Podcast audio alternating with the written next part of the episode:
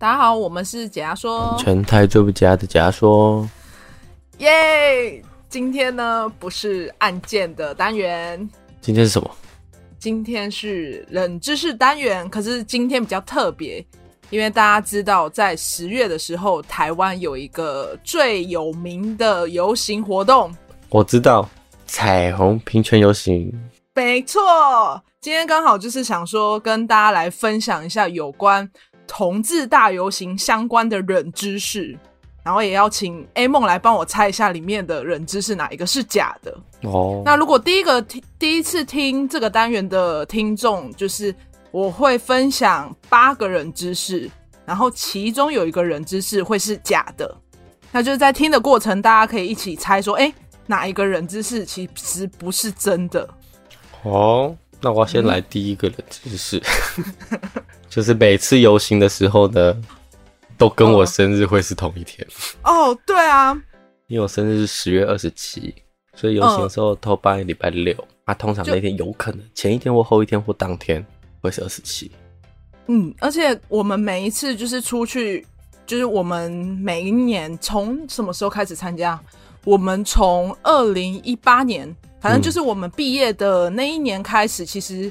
我跟 A 梦跟一些朋友每一年都会去参加游行的活动，嗯，然后今年我们其实也没有落下，可是因为这一集上架的时候，我们去玩喽，啊，对，这是最好笑的，对，就是哎、欸，我们要说我们一起去，哎、欸，没有，我你听到的时候我们已经去完了，嗯，因为这一集上架应该就是二十九号了吧？可是因为今年的同志大游行活动是办在十月二十八号当天。嗯，就是一整天这样子，没有。如果听众没有去参加过活动，就是可以。可是如果有追 IG 的人，应该就会知道我们有去，因为我们有 po 文。嗯，想知道我们平常在干嘛，就去追我们 IG。哦，对，我们也会放一些我们自己的日常。对，你可能就会在那边遇到我们，遇到这个是同志宝宝。可以跟大家稍微讲一下，就是同志大游行在干嘛吗？通常它会有赞助厂商，然后它会分为、嗯。比如说，之前是红橙黄绿蓝靛紫几个队伍这样，然后他们会一路从台北市政府走到哪？哎、欸，看起点是哪里？对，起点不一样，起点可能比如说是西门或者是哪里，然后他们终点就是台北市政府。对、嗯，他们就在那边办活动，就是其实也是一种诉求，就是到政府面前有一种诉求，然后在那边就会有什么演唱会啊，或什么请艺人来表演。我记得我们有一年参加，我们是从头开始走。对，是真的要走蛮久的，好像要走到四个小时吧。对，就像你讲的那个七个颜色的队伍，我们就是参加其中一条。好像那时候是参加什么颜色，有点忘，蓝色吗？我总记得是紫色。哇，反正就是其中一个颜色。走很久，对，走到有点累。而且就是大家都会就是因为那个天气其实就很热，然后人又多，然后又挤，所以一开始走的很兴奋，后面就觉得还要多久？对，就走到会累，我们就离开这个队伍，然后跑去成品还是什么去吃个冰。哦、嗯，可是我记得我们其实休息一下，我们又跑回去队伍稍微逛一下。而且你很疯，你那次去你还披了一个大大的披风在身上。哦，你讲的应该是去年吧？前年的啦，去年没有办。哦，对，去年没有办，我有点忘了。对，去年疫情没有办。因为我记得每一年参加的时候，我都有做一件事情，然后。那请问今年会给什么 surprise 呢？就是像风一样去，风一样回来。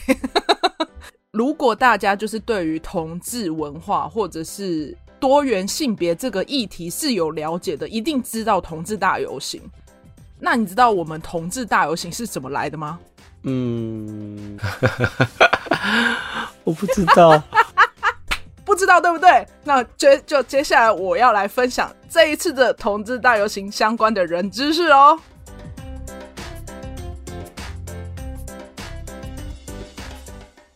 那第一个呢，就是你知道我们就是应该说全世界第一个性别平权运动最有名的事件是发生在一九六九年的美国纽约发生的十强暴动事件。因为在当时呢，你知道同性恋在美国是非法的，就是如果你很明显是就是呃多元性别的人，你是会被抓走的。而十强酒吧呢，就是变成是这些同性恋晚上会聚集在一起的一个小地方。可是这个地方也是第一次由同志族群发起的反抗事件。那在这个十墙暴动发生一年之后呢，就是为了纪念第一次的 LGBTI 骄傲大游行，从这一次开始是第一个世界运动，就是世界同志运动。就等于说，其实像台湾不是十月吗？其实以国际来讲，嗯、每年的六月就是国际同志骄傲月。哦，嗯，我知道，因为在那个很奇怪的时间点，突然就是 FB 啊，或者是 YouTube 就会跳出来。其实是六月才是国际的，但是因为台湾是从十月的活动开始嘛，台湾的第一场同志游行是从二零零三年开始的。可是你知道，其实，在同志游行之前的也有一个一样的性别平权运动，是我们之前其实有分享过的彭婉如命案，哦，就是发嗯，那个女性，就是在对对对，她是第一个，也是有关性别平权嘛，因为是争取女权的运动，就是从一九九六年的女权火造夜路大游行。所以他也真的，他那个案件真的是，嗯，我记得大就大概啦，大概就是她要去一个会议的路上，突然就不见。对啊，那时候他就是要投票，因为那时候是为了争取女性在党内要有投票权。对，详细细节的话就往前听，听我们解说往前听。就是那一集有一个女性权益争取，我觉得她是斗士。这一起案件呢，也就是从台湾，如果要以台湾来讲的话，这是第一个，就是有攸关性别平权的运动。那再来第二个，第二个人知识，南部的朋友不知道知不知道这个？就是南部的听众。你知道高雄盐城啊，其实是性别文化的起源地。为什么？是因为有一个为同志祈福爱情的幸运石头，就是它有个石头，它就放在高雄盐埕，就等于说你可以去跟他拍照，然后可以在那边就是啊，这是为了我们同志祈福我们的爱情的那种一个象征性的景点。所以就是大家去那边都会去拍照打卡。对，而且你知道其实。以在地文化来讲，其实盐城可以说是就是高雄在地性别发展的一个地方，因为在那个什么高雄呢，它的同志大游行的起始点是在盐城，就是从他们的彩虹地景到爱河沿岸这样子整个走过来，就形成了一个完整的彩虹地图，就等于说，如果你想要去高雄参加同志大游行，那他们就是从盐城开始走的。所以盐城这边就是聚集很多同志，对，就是活动从那边办的，然后也有很多，就是也有很多就是攸关那个性别多元性别开的店面这样子。哦，啊，就是有一点像台北的西门红楼那边嘛、嗯。对对对，西门町这样子。有机会我们可以去啊，高雄盐城。走了，买票了。不是，是要买高铁票。走了，买了。好，走了。然后再来第三个呢，这个其实是 A 梦跟我讲的。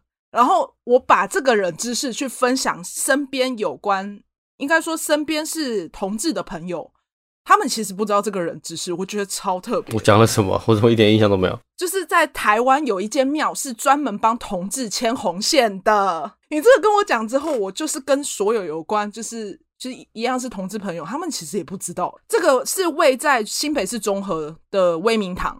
然后可以讲一下它里面的神明，它这个拜的神明叫兔儿神，而且这个神明本身就是同性恋。就是那我们时间就要回到清代的部分，有点久远。就是在福建呢，有一个叫胡天宝的人，他就偷偷暗恋一个公务员。然后有一天呢，这个胡天宝他就在工作巡逻的时候，因为他就觉得这公务员太帅了，所以他就跑去偷看他上厕所。可是他就是看他上厕所的时候就被发现，所以他被抓来被打死了。结果在他死后的一个月，他就托梦给民众，就说：“哎，虽然我死有余辜，可是因为阴间就是封他为兔儿神，就是掌管同性之人的恋爱。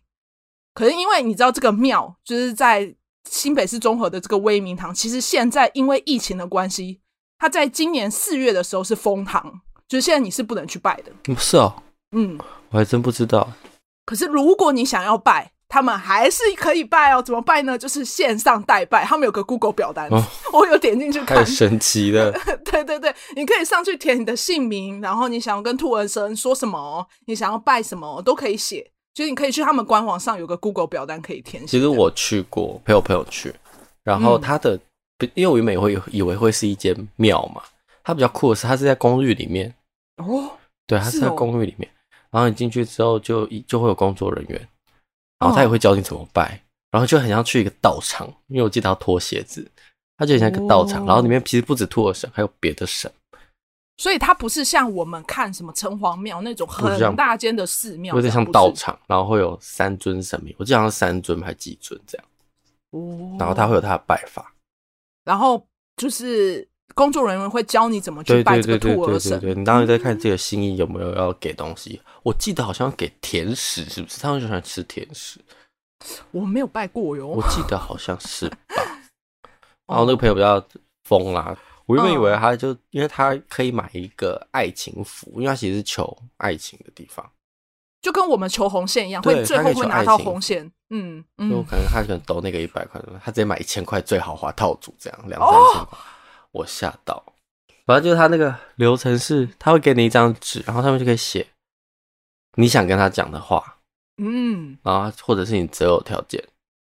哦，所以是用写的，不是像拜拜，我们是默念在心里。要讲，爱也要写。哦，同时放在心里，同时写出来。嗯、那如果你们就是身边啦，有朋友可能是同性朋友，我建议可以推荐他去，就是兔儿神这个庙去了解一下，或者是他也可以线上代拜，这样可以去拜拜看。如果可以到现场，我建议到现场，因为我觉得蛮酷的。哦，可是现在不行啊，封堂了。好吧，四月了，到现在有点小可惜。可以在应该等疫情稳定，他们就会再开堂了啦。等疫情过后，我也要去看一下，我一定要去看。虽然我没有要拜拜，我没有要拜拜。那除了呢，就是有关同志掌管牵红线的这个寺庙之外，第四个人知事呢，从二零一九年。台湾是亚洲第一个通过同性婚姻的国家，大家都知道嘛？这个是很基本的。嗯、那你知道通过婚姻之后呢，同性婚姻对数在台湾占比最高的城市是什么？高雄。噔噔，是花莲。花莲？为什么是花莲？特别吧，就是花莲是，你知道它最厉害的是以今年二零二二年三月的资料，花莲同性的比率是。连续三年全国第一名，很厉害，很厉害诶，就是连续三年哦，完全打败就是五大城市，不是不不不是五大城市，台北人一定是想太多，所以就没有办法立刻登。现在目前来讲，台北就是台北新北市这些都还不及花莲的数字，加油，要赢花莲啊！可是你知道，在台湾女同性的对数是男同性的两倍哈。嗯，我以为是男生是女生的就两三倍。哦，那你知道男同性的离婚比例是高于女同性的？这个数据一出来，哇，我也很惊讶，你知道？嗯，我觉得可能要考虑到就是性别的部分，就可能在思考，还是这个会有点战战男危险。好，不要这个发言，no no no no no，那这个发言不要不要不要不要。这个比例出来了，就也蛮讶异的。就是希望之后啦，有可能不知道花莲会占这个就是比率最高的数字会占几年？我觉得超强的。对啊，台北应该之后要赢吧？对，那我们再来下一个冷知识。第五个冷知识就是在美国同婚合法化呢，以今年来讲，已经迈入二十一年了。美国在二零零一年的四月一号通过同婚，可是你知道，其实美国很早就在一九七九年就把未登记同居纳入租屋法规，意思就是你不论你是什么样的性别，就是都可以一起住，就是不会去管制你的，就是你是什么性别，你们是合法可以住在一起，就不论你是两个男的啊，两个女生，或者是就是不分的性别。都可以一起住，就是让同性伴侣有最低限度的公民权益保障。然后你知道，全世界哦，从一九九八年，美国是第一个通过伴侣法的，就等于说这个法呢是适用于异性恋跟同性恋。所以美国是全世界第一个同婚生效的国家。所以他就是同居人，就他的角色会是同居人，所以会享有比较多的法律权益。对，因为今天就如果发生事情的时候，他是可以跳出来处理。对对对对对，就像你讲，今天如果我跟你没有法律上的关系，其实很多情况，如果你今天出车祸，比喻就我要帮你签资料，我是什么身份，就是在在资料上面我是不合法的。可是通过这样子的法规，只要你有发生任何事情，我是可以作为法律上的人帮你做代理的。哦，因为我知道发生紧急的事情。嗯其实就是在没有过的时候，身为他们的伴侣是没有办法、没有办法签任何文件，就是在很紧急的时候是没有办法做任何事，只能等人家家属来。哦，我印象很深刻，是因为蔡依林有一个有一首 MV，嗯，就是在拍这个议题，叫什么？不一样又怎样？他就是拍那个女生，可能就是她，她突然紧急状况，然后就是住医院了，然后她伴侣要去。医院陪同的时候，医院就是制止他说：“因为你不是他的亲亲戚或是家人，对，嗯，也不是他的伴侣，那你就没有办法，你只能在外面看，还是只能等他家人来。”嗯，因为很多时候，就如果你法定来讲，你不是合法的亲戚或家人，在很多紧急的时时，就是很多状况下，你是没有办法协助处理，所以你就会最爱的人明明就在眼前，你却是他的陌生人。在法律上来讲，啊，你讲这句话，我眼泪要掉下来。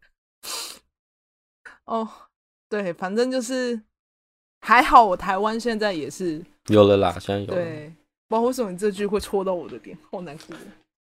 哦，那再来第六个冷知识呢？你知道，在中国从西汉时期从高祖刘邦的十五个皇帝里面，有八个都是同性恋，God. 超强。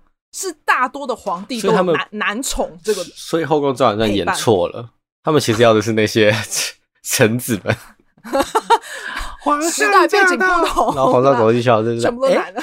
哎哎哎哎，一个男的都比女的还。然后就摸过去说：“哈，今天声音比较洪亮哦。”说：“哎，我知道是断袖之癖啦，就那个那个那那句成语。”哦，你知道断袖之癖？这你不知道？没有没有。因为我以为你会不知道，因为我今天刚好要讲到这个，哦、你很厉害。是这个是不是？这个就是这个同一个啊？没有没有没有，还没讲完。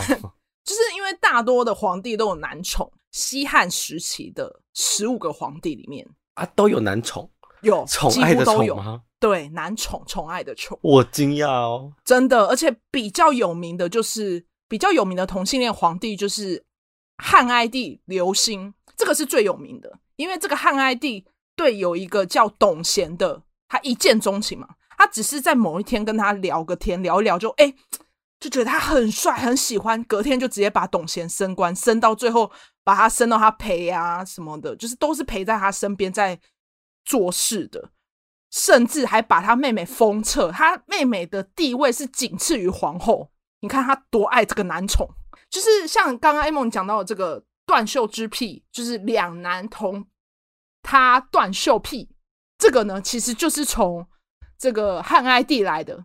这个是一个古文，但是是从你那个成语。我记得就是他们睡在一起，然后他那个另外一方压到他的袖子了。可是他看他这么帅气，又不愿意吵醒他这么好看的容颜，他最后就把他的袖子，就是就把它剪掉，还是切开网，然后就让他继续睡。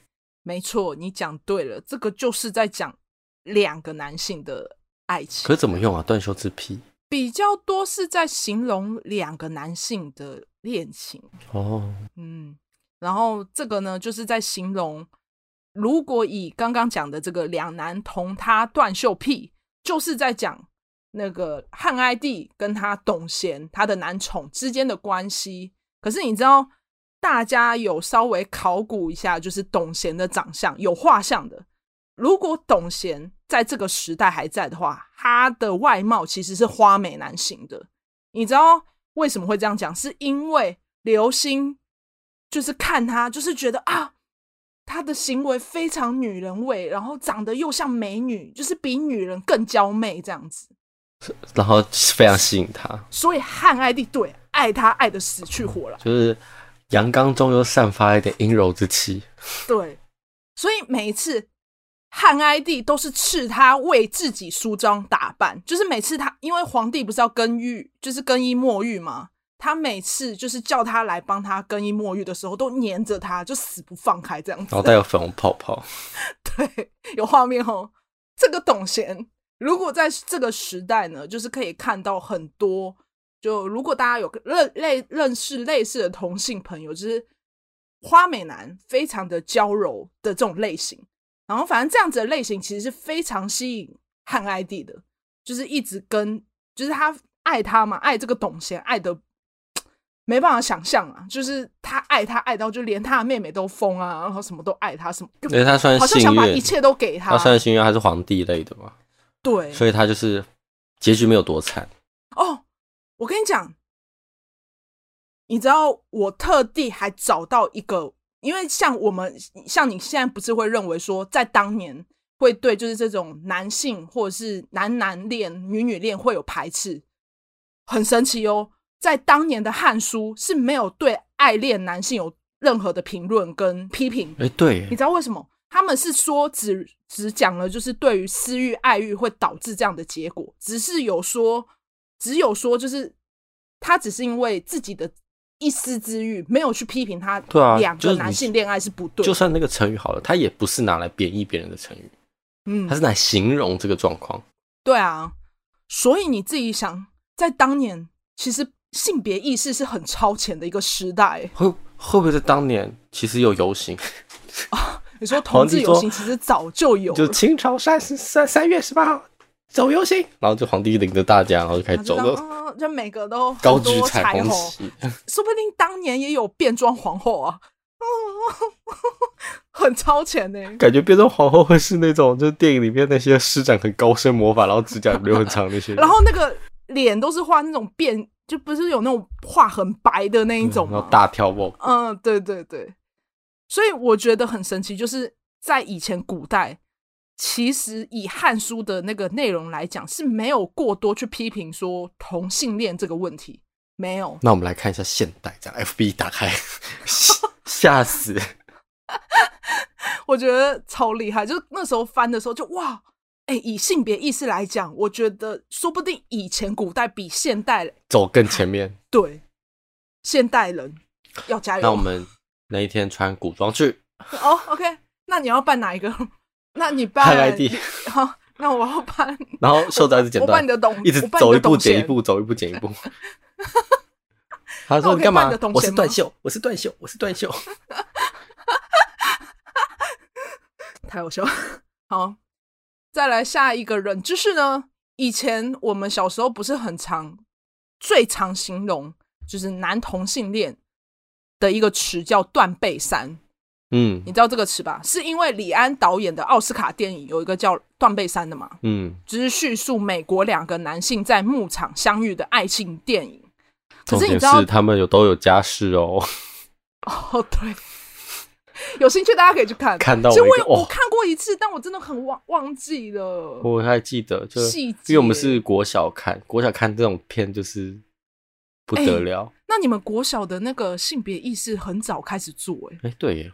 对啊，还是老师没有制止我们。我们因为那时候他其实对我们来说就是一个镜片，所以我们看的时候就会很兴奋，就让我们小朋友可以看镜片了。这样是哦，对，我是在电视上看的，就看了一下。电视有剪辑过哦，真假的？嗯，所以他们有一些比较激情的画面是，没有漏点，里面有漏点画面哦 really？女生啊，哦，OK，反正呢，会提到这个是因为在台湾是翻译断背山。但是在大陆是翻译成断臂山，就是像你刚刚讲的断袖之癖，就是中国会常常把兄弟比喻成手足，就是失去手足就犹如断断手断脚嘛，所以形容成断臂更能诠释兄弟之间的那个深厚情感。你不觉得为什么大陆要特地把翻译就断背山就好了，断臂山很奇怪啊？就是因为运用了断袖之癖这个成语。哦，嗯哼。最后第八个人之事，你知道我们不是通常会形容有一个呃，怎么讲？我们不是通常会说同志如果就是表露自己的性别或性倾向，叫出柜嘛。那你知道“出柜”这个词是怎么来的吗？不知道。这个词是从英文的 “scaren” 也能 “classy”，意思呢就是从橱橱柜里的骷髅。是为什么会这样形容？是因为在以前一八三二年的英国，其实是禁止解剖死刑犯以外的尸体，所以医生如果想要研究人体啊，就是他他们非常想要了解人体嘛，因为毕竟人体很奥妙。可是因为他们这个是。除了死刑犯以外是不能拿到人体的嘛，所以他们为了研究想要骨骸，所以有些黑商会把盗墓拿到的尸骨用高价卖出，所以需要的医生就会把这些尸骨买回来嘛。可是因为怕严怕被发现，所以就把这些骨骸藏在壁橱里面，所以同志就被比喻成是橱柜里的骷髅，被隐藏起来的一个骷髅。所以躲在衣橱里面的人，就是指把同志身份隐藏起来的人。安娜出柜呢，就很明显啊，就是表达自己的性倾向或是性别认同，就是这个词。反正出柜这个词呢，就是有一个缘由，也让大家稍微了解一下。那以上呢，八个就是有关同志文化的冷知识，不知道哪一个就是大家有听出来是假的。A 梦。来，这是我第一次猜，应该要中吧？来吧，要帮你回顾一下吗？好，你回顾。好，我来帮你回顾一下。第一个呢，就是性别平权运动发生最有名的，就是在美国纽约的十强暴动。那六月呢，就是国际同志骄傲月。第二个呢，就是盐城是高雄的性别文化起源地。那第三个呢？台湾有一个庙呢，是专门帮同志牵红线的。第四个呢，同性婚姻对数最高比例的城市在花莲。第五个，美国同婚合法化已经迈入二十一年，所以全世界是第一个国家是通过同婚的。第六个，中国西汉的那个十五个皇帝。有八个都是同性恋。第七个，断背山之耻，大陆是翻译成断臂山，是从断袖之癖来的。第八个，出柜的词的意思是橱橱柜里的骷髅。好，以上八个，噔噔噔噔，里面有几个我是已经非常清，就是清楚，包括什么月儿庙啊，或者什么断袖之癖呀、可我真的真的没有听过的是，盐城是什么同志的什么聚集地？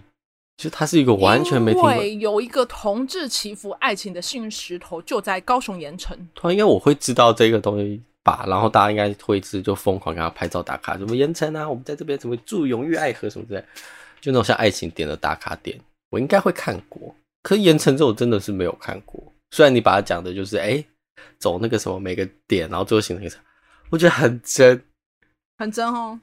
可是就 就真的是没有听过这个点，所以我最终的选择是就是盐城是同志的发源地。哦，OK，对对对对对对对对对对对对对对，答案是。第五个，美国同婚合法化。美国是第一个同婚生效的国家，是错的。我操，你竟然拿美国？答案其实是荷兰。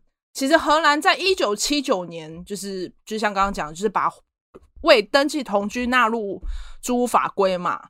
在一九九八年呢，荷兰就通过伴侣法，就用于异性恋啊、同性恋或者是不分。所以它是。一样，只是不在美国，在荷兰。听美国看起来很合合理，对不对？是荷兰，是荷兰 呀。美国就是很前卫，所以我觉得嗯，不是美国，应该就是了。所以美国比较后面，美国比较后面。耶！哦，我赢！哎，我现在去盐城，我要去，我要去拍那个照，拍照。我真没听过盐城那个东西。高雄就是以南部的同志大游行的话，的确是从盐城开始作为起始点的。哦。那大家就是不知道对于同志文化有没有更多的了解？其实今天我想要来分享，也是因为十月二十八号呢，就是对，就昨天了。台湾的同志大游行的活动，就是大家如果有了解的话，在今年一样，就是十月二十八号也有一样的活动，但因为这个节目上架的时候呢，我们已经去完了，已经结束了。今年比较特别，是我们有查到一个，就是它是啊不彩虹观光巴士，嗯、它其实就是你会搭那种两层楼，像新加坡那种有后天的那种游览车，然后它会带你去跑一些行程，比如说红楼啊，或者是红楼那边的 bar，或者是金金书库。晶晶书库是一个很有名的彩虹据点，嗯、对，就是跑这种类似这种彩虹据点，然后会有分为 drag queen 帮你导导航，或者是没有 drag queen 这样。如果对，如果今年的话，今年的是有一个变装皇后作为主持人，就导览。之前就有了，其实这个活动之前就有了。好了，今天的人就叫到这，记得订我们家说 VIP 点 T L K。对，然后上面就会都看，这次可能就错过我们去了，就是去订阅就知道我们也去哪了。就到这啦，我是阿宇，我是 A 梦，拜拜，拜拜，Peace。